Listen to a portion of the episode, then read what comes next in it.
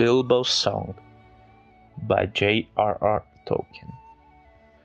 I sit beside the fire and think of all that I have seen, of meadow flowers and butterflies, on summers that have been, of yellow leaves and gossamer in autumns that there were, with morning mist and silver sun and wind upon my hair.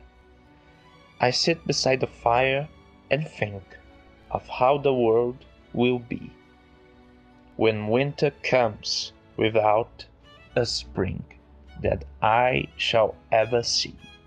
For still there are so many things that I have never seen in every wood and every spring there is a different dream.